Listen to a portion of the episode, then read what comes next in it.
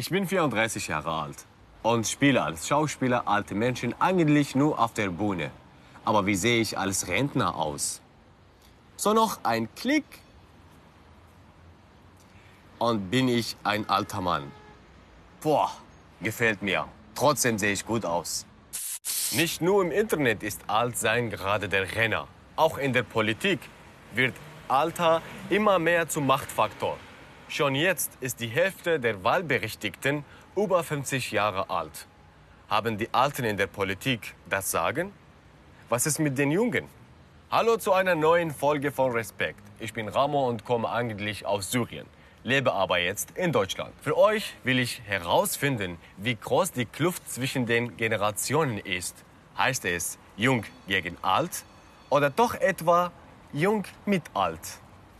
Haben wir eine alte Säckepolitik? Oh Gott, eine alte Säckepolitik? Nö, glaub nicht. Also ich glaube, dass die Politik sehr weiß und männlich ist und alt. Hi, wer hat mehr Macht in der Politik? Junge oder Alten? Die Alten. Also allein schon dadurch, dass äh, ältere Leute eher zur Wahl gehen als junge, zumindest im Moment noch. Später ändert sich das vielleicht irgendwann mal. Die Politiker sind meistens über 50, wenn sie das mit alt meinen. Ja, also denke ich, äh, die haben durchaus mehr Macht als Junge. Natürlich haben wir mehr Machtpositionen besetzt mit Älteren. Das ist schon richtig. Und insofern haben sie letztendlich mehr Macht, die sie ausüben. Aber ich denke, dass wir befinden uns ja gerade in einem großen Wandel, auch ein Generationswandel, auch was das Bewusstsein betrifft. Ich hoffe bald die Jungen. Ich finde das ganz toll mit Friday for Future und so, dass die Leute auf die Straße gehen und zeigen, dass, es sich, dass sich was ändern muss. Die Jungen haben also diesen neuen Drive, dass etwas halt was Neues voranbringen kann. Ich glaube, dass natürlich auch ein gewisses Maß an Erfahrung notwendig ist, aber das gekoppelt mit einer, mit einer Offenheit, Wandel gestalten zu wollen, das verknüpft sich. Und das ist für mich keine Frage des Alters, sondern der Einstellung. Ich fasse mal zusammen. Zwischen den Generationen läuft gerade einiges schief. Junge Gesichter sieht man im Bundestag und auch bei den großen Volksparteien nur wenige. Und die Menschen werden auch immer älter. Deutschland hat die älteste Bevölkerung in Europa. Und die Alten entscheiden auch. Denn in der Demokratie wird Masse mit Macht übersetzt. Das heißt, gibt es mehr alte Menschen als junge, haben sie mehr Entscheidungsgewalt.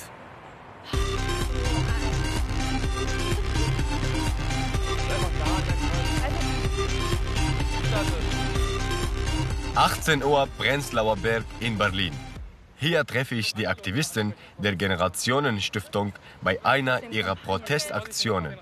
Ihr Feind heute SUVs in der Stadt. Herr Simon, hi. Das sieht ja krass aus. Was machst du eigentlich hier? Naja, wir sagen, SUVs sind so das quasi das Symbol für Generation Ungerechtigkeit. Also wir sagen, wenn du dir so ein Auto kaufst, dann scherst du dich nicht darum, was, für die nächste, was, die, was diese, dieser Kauf auswirkt auf die nächste Generation. Also es ist eher so ein Sinnbild, dass wir sagen, die Generation vor uns ist egal, was mit uns passiert. Und das ist eine Sache, die kritisieren wir ganz scharf und deswegen gehen wir dagegen vor. 2018 wurden in Deutschland 630.000 SUVs neu zugelassen. Nicht gerade wenig. Klimaschutz ist nur eins der Themen, für das sich die jungen Aktivisten einsetzen. Ihre Kritik? Die Entscheider von heute denken nicht besonders an das Morgen ihrer Nachkommen. Ihr greift an so radikal mit solchen Aktionen. Und gibt es keine anderen Möglichkeiten, andere Wege? Doch, es gibt andere Wege, aber wir sagen ganz klar, die dauern zu lange. Ich meine, im Bundestag sitzen hauptsächlich alte Leute. Es ist schwierig, da als junge Person reinzukommen. Es gibt kaum Leute, die unter 30 sind und ich bin 16. Also wo bleibt, wo bleibt dann meine politische Beteiligung? Also ich darf auf Bundesebene nicht mal wählen, ich darf bei Europawahlen nicht mal wählen. Und deswegen sehe ich die einzige Möglichkeit, radikale Forderungen zu stellen, um Aufmerksamkeit, um Aufmerksamkeit zu bekommen, in der Hoffnung, dass der Impact, der aus diesen ähm, Aktionen entsteht, auch andere Leute mitreißt. Dann, glaube ich, hat es mehr Schlagkraft. Ich will mal aber wissen, wie die SUV-Fahrer die Aktion finden.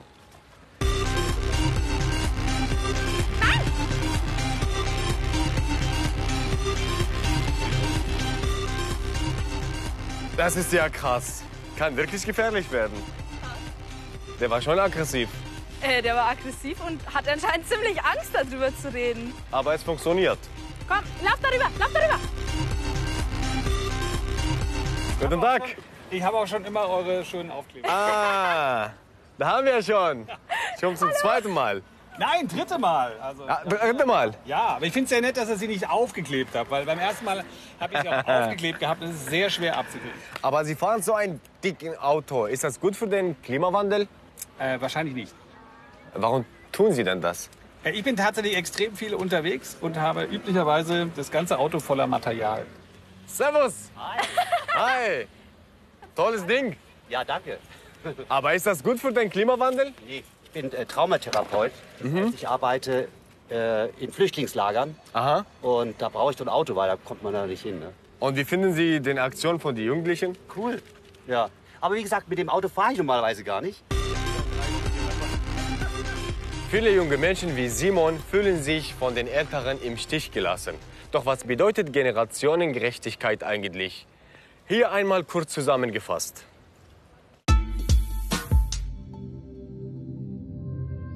Beim Begriff Generationen unterscheiden wir.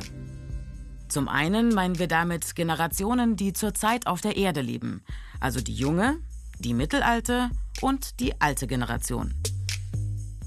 Zum anderen meinen wir damit diejenige Generation, die heute auf der Erde lebt und diejenigen, die in Zukunft auf der Erde leben werden. Unter Generationengerechtigkeit verstehen wir ein faires Verhältnis zwischen den verschiedenen Generationen, ob Aufgaben, Pflichten oder Sorgen. All dies sollte gerecht unter den Generationen verteilt sein. Doch heute glauben viele in den westlichen Ländern, dass es keine Gerechtigkeit mehr unter den Generationen gibt. Ein Grund, die demografische Entwicklung. Die Alten werden immer mehr, die Jungen immer weniger. Tendenz weiter steigend. Deshalb bestimmen Themen der Alten zunehmend die Politik. Beispiel Rentenversicherung. Hat der sogenannte Generationenvertrag noch Gültigkeit, in der sich die arbeitende Bevölkerung verpflichtet, Beiträge zu zahlen, in der Erwartung, dass die nachfolgende Generation dies ebenfalls tun wird? Diesen Generationenvertrag empfinden viele junge Menschen zunehmend als ungerecht, weil sie zweifeln, dass ihre eigenen Ansprüche in der Zukunft eingelöst werden. Ein weiterer Grund für den Zweifel an der Generationengerechtigkeit? Unser Umgang mit der Umwelt. Wie darf sich die jetzige Generation verhalten, damit die nächste auch in einer gesunden Natur leben kann? Dazu der Vorwurf, dass Politiker in den Parlamenten sitzen, die ohne Rücksicht auf die Zukunft Politik machen, unter der die nächste Generation leiden wird, die heute keine Wählerstimme hat. Generationengerechtigkeit. Kann die wirklich gelingen, wenn nicht Zukunftsthemen wie Nachhaltigkeit in der Politik eine wichtige Rolle spielen, sondern Themen, die eine alternde Gesellschaft betreffen, auch wenn die heute die meisten Wählerstimmen hat?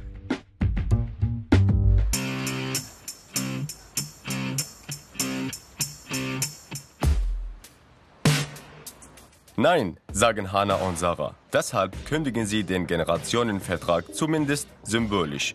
Ihrer Meinung wird der Generationenvertrag irgendwann nicht mehr aufgehen. Grund dafür ist der demografische Wandel.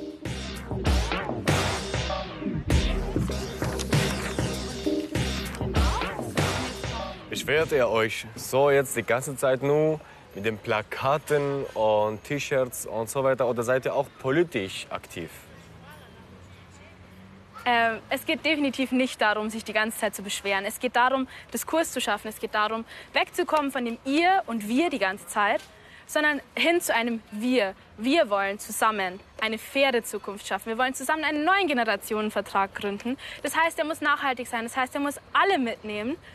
Und deswegen denke ich nicht, dass wir uns nur beschweren, sondern wir versuchen, einen konstruktiven Weg zu finden, wie es vielleicht auch in 50 Jahren noch für uns gut aussehen könnte.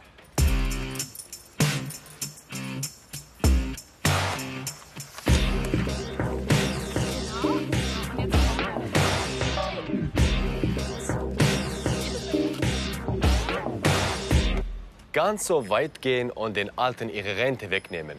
Das wollen die Aktivisten der Generationenstiftung also nicht. Für mich als Sucher ist diese ganze Rentendebatte sowieso schwer zu verstehen. Bei uns ist es selbstverständlich, dass sich die Jungen um die Alten kümmern. Die Alten sind sozusagen heilig. In Syrien bekommen viele gar keine Rente. Sie leben einfach mit im Haus und werden von der Familie versorgt. Ich mache mich auf den Weg nach Berlin Mitte. Dort bin ich mit Wolfgang Grundinger verabredet. Er hat nicht viel Zeit, aber ich will ihn unbedingt treffen. Der 35-Jährige wird nämlich als Anwalt der Jugend bezeichnet. Wolfgang Grundinger ist mit 16 Jahren politisch aktiv geworden. Und zwar bei den Jusos von der SPD. Er kennt sich aus mit den Rechten und Interessen der heutigen Jugend. Jung gegen alt oder sollte es eher Junge und Alte heißen? Was sagen Sie dazu?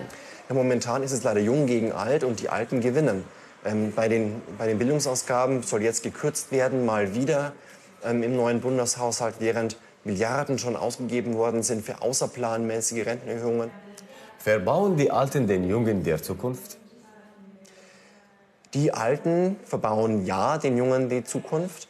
Das Problem ist aber, man kann das nicht individualisieren. Also man kann nicht sagen, meine Oma verbaut mir die Zukunft. Das kann man nicht machen. Aber wir hinterlassen jungen Menschen in Deutschland ein Bildungssystem, das sie nicht auf die Zukunft vorbereitet. Wir hinterlassen ihnen Umgehungsstraßen, aber keine digitale Infrastruktur, auf die sie angewiesen sind in der Zukunft. Wir hinterlassen ihnen zwar eine schwarze Null beim Staatshaushalt, aber eine extreme Lücke bei den Investitionen in Bildung, in Infrastruktur. Und, ähm, und das ist wirklich ein schweres Erbe, das die Jungen antreten müssen. Aber welche Themen finden kein Gehör? Themen wie Klimaschutz kamen erst jetzt dank der Fridays for Future Proteste endlich wieder auf. Das Thema Klimaschutz war zehn Jahre lang bei der Politik totgeschwiegen. Erst dank dem Protest der Jugendlichen ist dieses Thema wieder auf der Tagesordnung gelandet.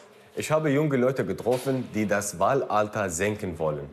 Wäre das ein Schritt in eine Politik der Zukunft? Eine Absenkung des Wahlalters ist auf jeden Fall längst überfällig. Denn im Grundgesetz steht, alle Staatsgewalt geht vom Volke aus und wird vom Volke in Wahlen ausgeübt. Und junge Menschen gehören offensichtlich bisher nicht zum Volke und das ist eben undemokratisch.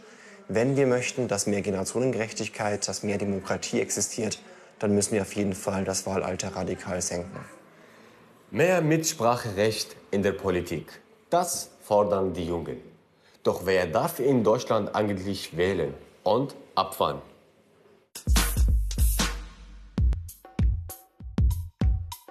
Im Grundgesetz steht, wahlberechtigt ist, wer das 18. Lebensjahr vollendet hat. Und auch die Bundestagsabgeordneten selbst müssen mindestens 18 Jahre alt sein. Auf Länder- und Kommunalebene gibt es unterschiedliche Regelungen. In Brandenburg, Schleswig-Holstein, Bremen und Hamburg können auch schon 16-Jährige bei Landtags- und Bürgerschaftswahlen ihre Stimme abgeben. Wählen auf Kommunalebene, also in Landkreisen und Gemeinden, das geht in den meisten Bundesländern ab 16.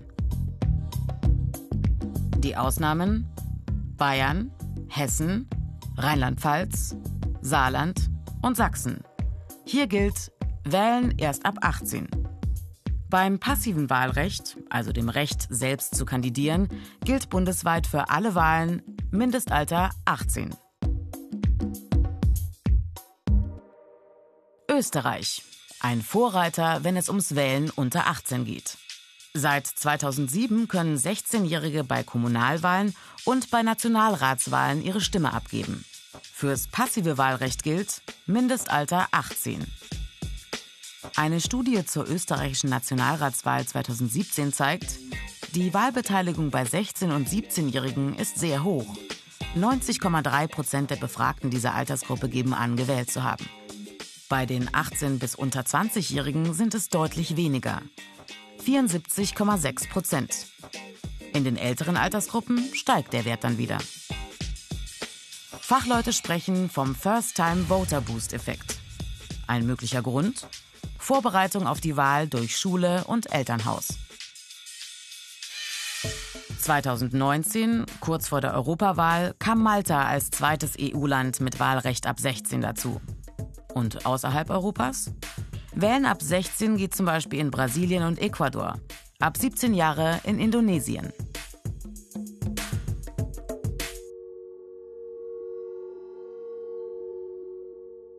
U18, eine Initiative von Jugendorganisationen, unterstützt durch die Bundesregierung, hat ein Experiment gemacht und im Mai 2019 eine U18-Europawahl organisiert für Menschen unter 18.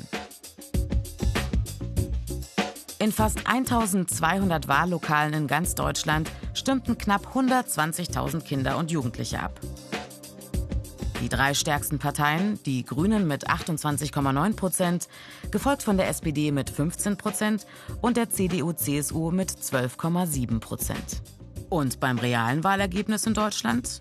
CDU und CSU 28,9 Prozent, Grüne 20,5 Prozent und SPD 15,8 Prozent. U18, eine fiktive Wahl. Und im wahren Leben? Sich zum Beispiel im Jugendrat und Jugendparlament zu engagieren und konkrete Anträge in die Politik einzubringen, das geht jetzt schon. Ja, es ist wieder Zeit für so ein Video. Dieses Video wird kein langweiliges Politikvideo. Das wird diesmal wirklich ein Zerstörungsvideo. Nicht, weil ich aktiv versuche, jemanden zu zerstören, sondern weil die Fakten und Tatsachen einfach dafür sprechen, dass die CDU sich selbst, ihren Ruf und ihr Wahlergebnis damit selbst zerstört. Schnell, viral, laut. Das Internet und soziale Medien bringen die Politik erst so richtig ins 21. Jahrhundert. Doch die Alten ziehen nicht so mit. Als Reaktion auf das Rezo-Video veröffentlichte die CDU ein PDF-Dokument. Raik Anders ist Politblogger und YouTuber. Jede Woche macht er eine Sendung zu neuen politischen Themen. Oh, Rezo, was hast du nur gemacht? Der Wahlkampf für die CDU lief so locker wie immer, aber dann kam ein Video Die Zerstörung der CDU. Fast eine Stunde provokante Abrechnung mit der Partei, nach wenigen Tagen schon Millionen Aufrufe. Seitdem hat sich die Stimmung im CDU-Wahlkampfteam ein wenig verändert. Schau mal, ich habe dir was Besonderes mitgebracht. Ganz was Feines. Das Parlament. Eine Zeitung vom Bundestag. Ist das modern? Ja, modern ist anders, würde ich sagen. Ne? Ähm, ich finde es gut, dass es so ein Informationsangebot gibt, aber in dieser Form ist es natürlich völlig aus der Zeit gefallen. Jetzt nach vier Jahren will der Bundestag endlich wieder seinen Twitter-Account nutzen und auch Instagram erobern. Ist dieser Schritt längst überfällig? Äh, er eigentlich so überfällig, dass er mittlerweile fast schon wieder obsolet ist. Ich meine, was jetzt äh, Facebook angeht, die jungen Leute haben sich ja schon wieder längst von entfernt. Ähm, das heißt, das ist ein Schritt, der kommt so spät, dass es schon wieder äh, völlig am Ziel vorbeigeht. Bei Instagram kann man sagen, ist super angesagt bei Jugendlichen. Mal gucken, was sie da machen wollen. Ich finde es, wie gesagt, gut, dass man versucht, auf die Jugendlichen zuzugehen. Aber die Geschwindigkeit, in der das vonstatten geht, ist halt wirklich äh, Schneckentempo hoch zwei. Hm. Aber warum machen die dann jetzt? Ähm, wahrscheinlich, weil sie gemerkt haben, verdammt normal, die Demografie, äh, Demografie schlägt voll zu. Das heißt, wir haben äh, viele alte Stammwähler, die uns wegsterben. Lass mal gucken, dass wir ein bisschen den Kontakt zur jungen Zielgruppe bekommen. Dann zusätzlich äh, Jugendbewegung wie Fridays for Future macht Druck. Äh, will man den Anschluss nicht verlieren. Ich glaube, auch die zurückliegende Europawahl war so ein bisschen Schock, wenn man sich die äh, Wähleranalysen angeschaut hat. Also bei jungen Leuten spielen ja so die ganz großen Parteien, sag ich mal SPD, die früher sehr große Partei, spielt ja mittlerweile eine sehr geringe Rolle. Also das heißt, der Weg zu den Jugendlichen heißt, sich modern machen. Anders geht's nicht. Du musst halt, also es gibt ja diesen alten Spruch, äh, entweder du gehst mit der Zeit oder du gehst mit der Zeit. Und dementsprechend, wenn du halt dich jetzt die kommenden Jahrzehnte an, weiß nicht, gedruckten Erzeugnissen festhältst, dann ja, dann ist dir halt als Partei nicht mehr zu helfen.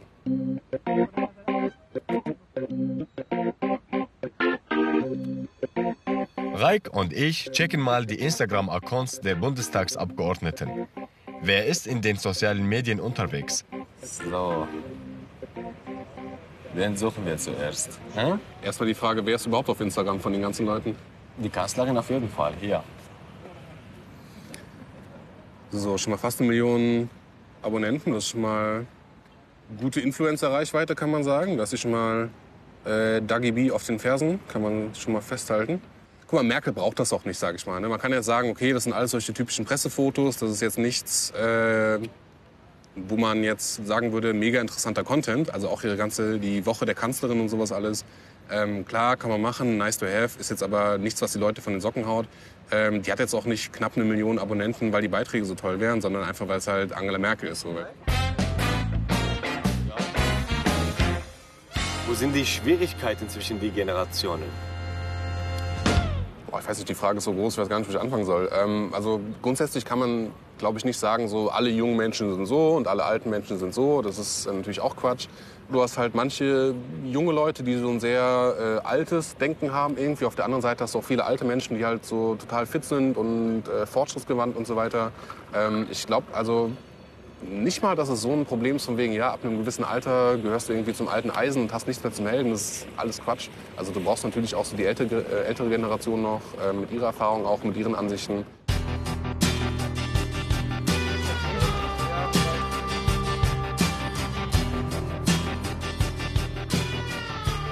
Klimaschutz, mehr Kitas, schnelleres Internet. Das wollen die Jungen. Rentenerhöhung, bezahlbare Pflege oder eine geregelte Flüchtlingspolitik. Das wollen die Alten. Gehen die Interessen und Meinungen der Generationen wirklich so weit auseinander? Höchste Zeit, einen der Älteren zu fragen. In der Nähe des Bundestags bin ich mit Wolfgang Thierse verabredet. 24 Jahre lang war er Abgeordneter und auch Bundestagspräsident. Die Jungen trauen es den Alten nicht mehr zu, Wege aus der Klimakrise zu finden. Sie werfen den alten Generationen vor, sie hätten zu wenig für den Planeten getan. Stimmt das? Und wenn ja, fühlen Sie sich als älterer Mensch schuldig? Also, wenn der Vorwurf ist, wir, die Älteren hätten zu wenig gemacht, dann ist das wohl richtig. Gelegentlich wird ja der Vorwurf erhoben, die Älteren hätten nichts gemacht. Und dagegen wehre ich mich. Jedenfalls ein beträchtlicher Teil der alten Leute hat ja Kinder und Kindeskinder und denkt also immer auch an die nachfolgenden Generationen. Die Alten haben nur die Erfahrung, dass die Änderung nicht nur von Politik, sondern die Änderung von menschlichem Verhalten, die Änderung von Verhalten im Alltag etwas ziemlich mühseliges ist und nur langsam vorangeht. Manche Junge wollen den Generationenvertrag kündigen.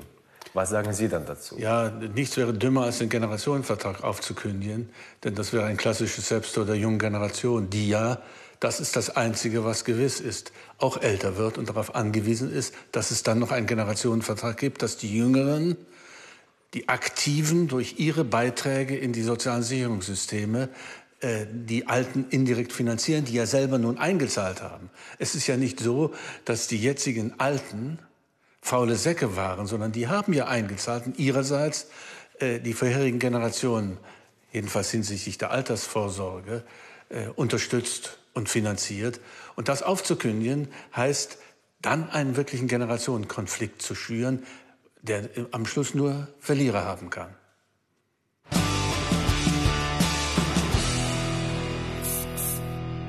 So, raus aus der Großstadt und ab aufs Land. Ich bin hier in Oberfranken, in Leupoldsgrün. Einen richtigen Bus gibt es hier nicht. Aber so etwas Ähnliches. Mal schauen, wann der kommt.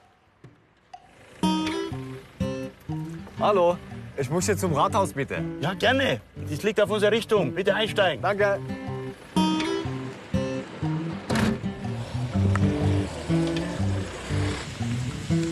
Der Bürgerbus verbindet zwei Gemeinden, die für eine richtige Busverbindung zu klein sind. Als Fahrer springen ehrenamtlich Rentner ein.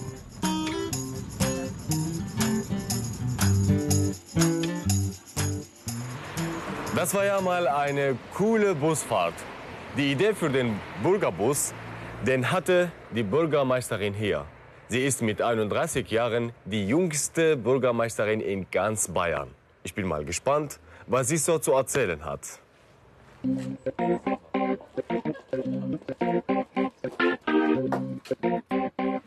So hereinspaziert? Dass Jung und Alt gemeinsam funktioniert. Dafür ist die Bürgermeisterin selbst das beste Beispiel. Im Haus von Annika Popp leben vier Generationen gemeinsam. In Deutschland nennt man so etwas Mehrgenerationenhaus. Mich erinnert das in meine Heimat in Syrien. Da leben auch alle unter einem Dach. Wie ist es eigentlich, wenn so viele Generationen unter einem Dach leben? Es ist wirklich ganz, ganz toll. Ich kenne das ja nicht anders. Ich bin schon in so einer Großfamilie aufgewachsen und da profitiert halt eine Generation von der anderen. Gibt es auch irgendwie Nachteile? Oder Schwierigkeiten oder manchmal Probleme? Ja gut, streiten, wenn man sich streitet oder was, kriegt halt auch jeder mit, gell? Es gibt diese Vorteile, dass man dann abends mal weg kann, dass dann die Eltern auf, oder die Großeltern auf das Kind aufpassen. Aber ich muss auch sagen, jetzt nicht nur Vorteile, sondern als Kind, man muss äh, sozial denken. Und dann hat es geheißen, der Urober sagt es und dann hast du das auch gemacht. Die Jungen sollen machen, was sie wollen. Weil wir jung waren, haben wir auch gemacht, was wir wollen. Also wir dann nie was reinreden können sie. Andere Meinung haben wir schon oft, nicht? das ist mir klar. Aber äh, bevor wir da äh, streiten anfangen, äh, So. Komm. Ihren Job macht Annika Popp ehrenamtlich. In Bayern ist das bei den meisten Gemeinden unter 3000 Einwohnern so. Wie ist es eigentlich, als jüngste Bürgermeisterin in ganz Bayern zu sein? Ja, man ist da sehr stolz drauf, dass man das sein kann. Und man kann natürlich auch die ganzen jungen Leute da auch ein bisschen vertreten und noch andere junge Leute dazu motivieren, vielleicht das mir gleich zu tun. Gab es trotzdem Zweifler oder Schwierigkeiten? Klar, manche Zweifler waren schon da. Wird es denn dieses junge Mädchen schaffen? Ist das überhaupt wirklich eine Bürgermeisterin? Ähm, aber das Interesse war da und man sieht es ja auch am Wahlergebnis, dass auch die alten Leute mir hier das Vertrauen auch geschenkt haben. Aber es gibt natürlich auch ganz viele andere Gemeinden oder größere Städte. Da werden die jungen Leute von den Alten eben nicht unterstützt. Da wollen die Älteren ihr, ihre Macht behalten und sagen, na, die Jungen, die wissen doch noch gar nicht, wie das läuft. Oder die bekommen bei Wahlen auf den Gemeinderatslisten zum Beispiel, kommen ganz weit auf hintere Positionen und haben dadurch überhaupt keine Chance, überhaupt gewählt zu werden. Weil vorne dran bei den aussichtsreichen Positionen, da setzen sich dann die hin, die da schon immer waren und die ihre Macht und Einfluss nicht verlieren wollen. Und da muss sich das schon ändern dass die alten oder älteren, erfahrenen Leute da mal einen Schritt zurück machen und der Jugend einfach eine Chance geben. Ja, ja, genau. Jung gegen alt? Diese Frage habe ich mir am Anfang der Sendung gestellt. Viele Menschen haben den Glauben verloren, dass sie die Politik verändern können. Doch das stimmt nicht. Am Ende heißt es Junge und Alte.